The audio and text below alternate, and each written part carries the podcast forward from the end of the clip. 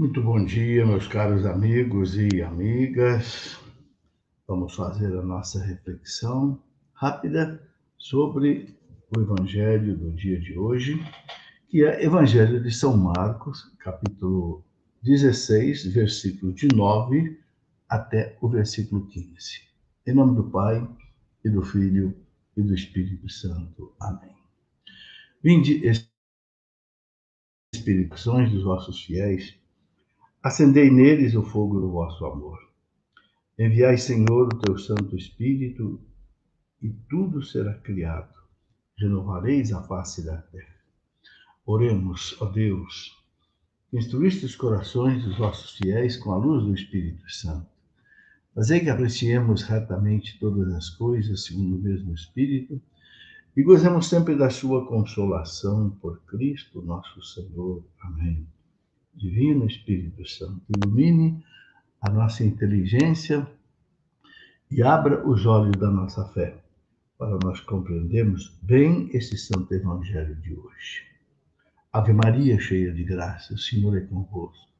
Bendita sois vós entre as mulheres, bendito é o fruto do vosso ventre, Jesus. Santa Maria, Mãe de Deus, rogai por nós, pecadores, agora e na hora de nossa morte. Amém. Glória ao Pai, ao Filho e ao Espírito Santo, como era no princípio, agora e sempre. Amém. São José, rogai por nós. Em nome do Pai, e do Filho, e do Espírito Santo. Amém. Meus caros amigos e amigas, o Evangelho de hoje, de São Marcos, capítulo 16, versículo de 9 até 15. Muito bom dia a todos vocês que nos acompanham. E o Evangelho diz, estamos ainda na oitava da Páscoa, então os Evangelhos estão todos sobre a ressurreição de Jesus e os seus desdobramentos. Então, São Marcos hoje escreve o seguinte: depois de ressuscitar, na madrugada do primeiro dia, após o sábado, quer dizer, no domingo, Jesus apareceu primeiro a Maria Madalena, da qual havia expulsado sete demônios. Ela foi anunciar isto aos seguidores de Jesus, que estavam de luto e chorando. Quando ouviram que ele estava vivo e fora visto por elas, não quiseram acreditar. Isso é interessante. Não quiseram acreditar. Em seguida, Jesus apareceu a dois deles com outra aparência enquanto estavam indo para o campo. Eram aqueles dois discípulos de Emaús. Jesus apareceu para eles com, com outra aparência. Era São Cleófas e provavelmente São Simão, que era apóstolo, talvez, e filho de Cleófas, segundo a tradição antiga. Eles também voltaram e anunciaram isto aos outros. Também a estes não deram crédito. Também a estes não deram crédito. Veja que interessante. Por fim, Jesus apareceu aos onze discípulos enquanto estavam comendo. Repreendeu-os por causa da falta de fé e pela dureza de coração, porque não tinham acreditado naqueles que o tinham visto ressuscitado. E disse-lhes: Ide pelo mundo inteiro e anunciar o Evangelho a toda criatura. Palavra da salvação, glória a vós, Senhor. Bem, é, São Marcos está narrando aqui a mesma coisa que São Lucas já narrou de um outro jeito. São Lucas conta com mais detalhes, né? É, o encontro de Jesus com os dois discípulos de Emaús, como nós já vimos, caminhando com eles, Jesus foi, né, mostrando a ele toda a escritura que falava dele previa né, a sua morte, a sua ressurreição, desde Moisés, passando pelos profetas, passando pelos salmos, e a gente viu aí a importância da Sagrada Escritura interpretada corretamente. Porque os judeus interpretaram erradamente a Escritura, não viram em Jesus o Messias anunciado com detalhes né, é, pelos profetas. Bom, e São Marcos, então, narra aqui de uma maneira assim mais sucinta. O Evangelho de São Marcos é o evangelho mais curto de todos eles, tem apenas 16 capítulos. É o evangelho mais resumido. Então, Marcos resume né, é, essa colocação. Ele começa dizendo que Jesus ressuscita no domingo, depois do sábado, e primeiro que ele aparece é para Madalena. Isso é unânime em todos os evangelistas. São João apareceu com Madalena. Isto é, é muito interessante. É, por que ele aparece primeiro para esta mulher? Por que, que não apareceu primeiro para os discípulos? Né?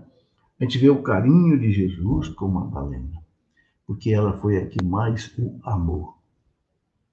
Sim, porque ela ficou ali aos pés da cruz, com a mãe de Jesus e com Maria de Cleofas, esposa de Cleofas, ficou ali.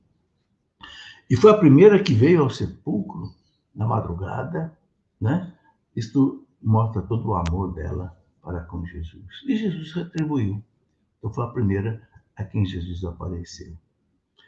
São Marcos não dá os detalhes, mas São João dá os detalhes dessa aparição. Aí a gente nota, meus irmãos, como é que a igreja resgatou a dignidade da mulher, né? Jesus, a começar de Jesus, né? Que tinha lá suas amigas Marta e Maria, que, que gostava tanto delas a, a ponto de ressuscitar Lázaro, né? Irmão. Depois Jesus que livra aquela mulher que ia ser apedrejada livra daquela mulher da morte. Madalena tira dela sete espíritos malignos, né? E aquela mulher que Jesus encontrou lá no poço de Jacó, no Evangelho de São João, capítulo 4, aquela samaritana, né? que os judeus nem podiam conversar com samaritanos, Jesus não só conversa com ela, mas converte aquela mulher e acaba convertendo até a cidade de Sicar. É impressionante como a igreja resgatou a mulher. Há uma, uma propaganda negativa muito forte, dizendo que a igreja não ama a mulher, não respeita a mulher. Mentira. Né? Toda a vida da igreja, vamos ver, está permeada de santas mulheres, que a igreja sempre né, olhou com carinho. Quantas santas, desde o primeiro século, estão nos altares? Santa Maria Madalena, né? Santa Perpétua, Santa Felicidade foram mártires na época do Império Romano. Santa Cecília, mártir. Quantas e quantas mulheres mártires que morreram de amor à igreja e a igreja as colocou no altar. Santa Genoveva, né? Santa Teresinha do Menino Jesus, Santa Teresa d'Ávila. A igreja resgatou a dignidade da mulher. Se tem uma afeição, se tem esse tal feminicismo que existe hoje no mundo, é exatamente porque as pessoas não têm o amor de Deus, o amor de Jesus. Se tivesse, não trataria a mulher desse jeito. Não, de jeito nenhum. Os, todos os evangelistas e todos os apóstolos que escreveram as suas cartas são unânimes em dizer. São Paulo fala, né? Mulheres sejam submissas aos seus maridos, mas maridos amai as suas mulheres como Cristo amou a igreja e se entregou por ela. Ou seja, São Paulo quer que o marido ame a esposa a ponto de se entregar por ela, dar a vida por ela. Como, como Cristo deu a vida pela sua esposa, a igreja. Então, nesse detalhe aqui da aparição, primeiro a Madalena, a gente pode enxergar muita coisa, né? E aí diz que ela foi anunciar isso aos seguidores de Jesus, que estavam de luto e chorando, quando ouviram que ele estava vivo e, e fora visto por ela, não quiseram acreditar. É interessante esse também, não quiseram acreditar. E depois, ele diz aqui que apareceu aos dois discípulos de Emaús, né? Eles também voltaram anunciando, anunciaram isso, isso aos outros também a estes não deram crédito. Isso é muito interessante a gente notar. Não acreditar em Madalena, não acreditar nos dois discípulos de Emaús, até que Jesus aparece. Aí não tem mais jeito. O fato deles de não acreditarem nem em Madalena, nem nos discípulos de Emaús, isso prova a veracidade da ressurreição. Ou seja, os primeiros que resistiram em acreditar na ressurreição foram os apóstolos. Isso mostra, como eu já disse aqui outras vezes, que jamais eles podiam ter inventado o mito da ressurreição de Jesus. Eles não acreditavam de jeito nenhum. Como é que eles vão inventar? Né? Foi preciso Jesus aparecer no meio deles. Então, isso é muito interessante. Isso é uma prova de que Jesus de fato ressuscitou. E aí tem uma coisa, né? Por fim, Jesus apareceu aos onze discípulos enquanto estavam comendo, repreendeu-os por causa da falta de fé e pela dureza de coração, porque não tinham acreditado naqueles que tinham visto ressuscitar. É interessante o evangelho dizer que apareceu aqui para eles na hora que eles estavam comendo. Porque o evangelista São João diz que Jesus falou para eles: Vocês têm alguma coisa para eu comer? Deram para ele um peixe e ele comeu. Para mostrar o que? Sou eu mesmo, ressuscitado mesmo. Não sou um fantasma, não. Sou eu mesmo. Mostrou as mãos, mostrou os pés, ou seja, as suas chagas, né? E de não sejam incrédulos. Então, isto é uma prova da ressurreição de Jesus, né? Eles não acreditavam, né? E de jeito nenhum, mas aí o Cristo aparece. E a partir daí, meus irmãos, tudo se deu a partir da ressurreição de Jesus.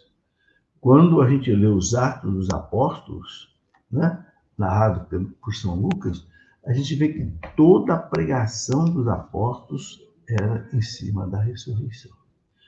Era o querigma. Ele morreu né, pelos nossos pecados e ressuscitou, está vivo no meio de nós. A primeira leitura da, da missa de hoje né, é aquela leitura em que os doutores da lei e tal, depois que Pedro fez aquele milagre, né, daquele aleijado na porta do templo, ouro e prata não tem, mas eu tenho te dou, levanta-te e anda. Os próprios doutores da lei, fariseus, ficaram fascinados. O que, que nós vamos fazer com esse homem? Eles estão fazendo milagres aí. Toda Jerusalém vai acreditar. Vamos proibir que eles façam milagres por aí. Né? Então chamaram Pedro e João e proibiram. Né? É, mas é o que, que Pedro e João respondem para eles? Analisem vocês mesmos se é justo nós obedecermos mais aos homens do que a Deus. Coloca bem claro para eles. E nós não podemos deixar de falar aquilo que nós vimos e ouvimos. Está aí, primeira leitura, hoje, capítulo 4 dos Atos dos Apóstolos. Nós não podemos deixar de falar daquilo que nós vimos. Nós vimos ele ressuscitar, tocamos nele. Como é que, como é que vamos deixar de falar? A partir daí, meus irmãos, tudo mudou.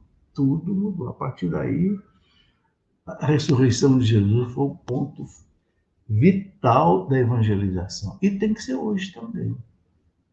Se for para os apóstolos, tem que ser hoje também. E aí Jesus, então, termina o evangelho aqui, disse-lhes, ide pelo mundo inteiro e anunciar o evangelho a toda criatura.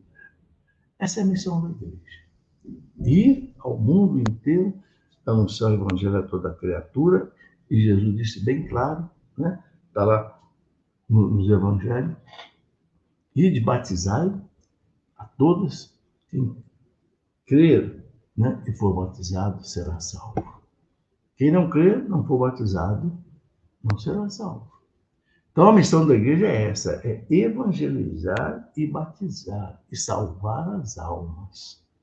Né? Por isso, meus irmãos, que os missionários foram pelo mundo inteiro. Nós vamos ver um São José de Anchieta vindo para o Brasil com 19 anos, era ainda seminarista foi ordenado padre aqui no Brasil, bem no comecinho da evangelho da, descoberta da América, no ano 1550, mais ou menos. Nós vamos ver um, um, um, São, um São Francisco Xavier ir para as Índias, para Japão, para a China. Ele que era espanhol, nunca mais voltou para sua terra. Morreu lá nas Ilhas Moluscas. E assim nós vamos ver os missionários indo pelo mundo inteiro, morrendo, martirizados, crucificados, para né, levar esta salvação. É isso que a gente tem que fazer.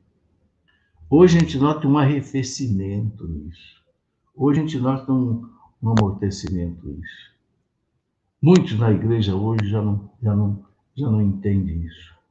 Que nós temos que levar a salvação, o evangelho e o batismo. Tem até padre bispo que despreza o batismo. Eu cheguei a ver um bispo dizer, sim, um bispo lá da, lá da no, acho que do Xingu, né? Nunca batizei um índio e não vou batizar. Não precisa. Ora, pelo amor de Deus. Isso é a negação de tudo que Jesus veio fazer. Isso é a negação de todo o Evangelho. Quem crer e for batizado será salvo. O batismo nos faz filhos de Deus, membros da igreja, membros do corpo de Cristo. Mas hoje há, sabe, um veneno dentro da igreja, um veneno dentro da igreja, querendo transformar a igreja apenas numa ONG, que apenas leva para a pessoa o bem-estar social, político, econômico. Tudo isso é importante. Levar para o povo um bem-estar social, sim. Mas isso tem mil instituições para fazer na face da terra, inclusive a igreja, que é a que mais faz. Que nenhuma instituição na face da terra, meus irmãos, fez e faz tanta caridade como a igreja. Mas é uma caridade que faz por amor a Deus para salvar a alma dentro daquilo que o Papa João Paulo II um dia disse para os bispos do Brasil. O povo tem mais fome de Deus do que de pão. O povo tem mais fome de Deus do que de pão. Infelizmente, meus irmãos, uma certa teologia da libertação dentro da igreja levou para o povo a promoção social, mas não deu Deus. Não levou Deus. Então, o que, que acontece? o povo foi buscar Deus aonde? Nas igrejas protestantes. Não foi o que disse o Frei Raniero Cantalamessa uma vez, pregador do Papa? A igreja na América fez uma opção preferencial pelos pobres. Só que os pobres fizeram uma opção preferencial pelas igrejas evangélicas. Por quê? Porque faltou dar Deus para o povo. Faltou dar o sagrado. Faltou dar o místico faltou dar fé, faltou dar oração, faltou dar o batismo, faltou dar a Eucaristia, faltou dar a missa, faltou dar a confissão, faltou dar Deus. Então o povo foi buscar Deus fora da Igreja Católica. Mas nós temos que resgatar isso. É o que o Papa João Paulo II pede no seu discurso. Nós temos que resgatar Muito bem. É uma pequena reflexão do Evangelho de hoje. Fiquem com Deus. Mais tarde, se Deus quiser, vamos fazer o último dia da nossa novena, né? Da misericórdia, às três horas da tarde. E à noite, vamos refletir um pouco sobre as leituras da missa de amanhã. Fiquem com Deus. Em nome do Pai, do Filho e do Espírito Santo. Amém.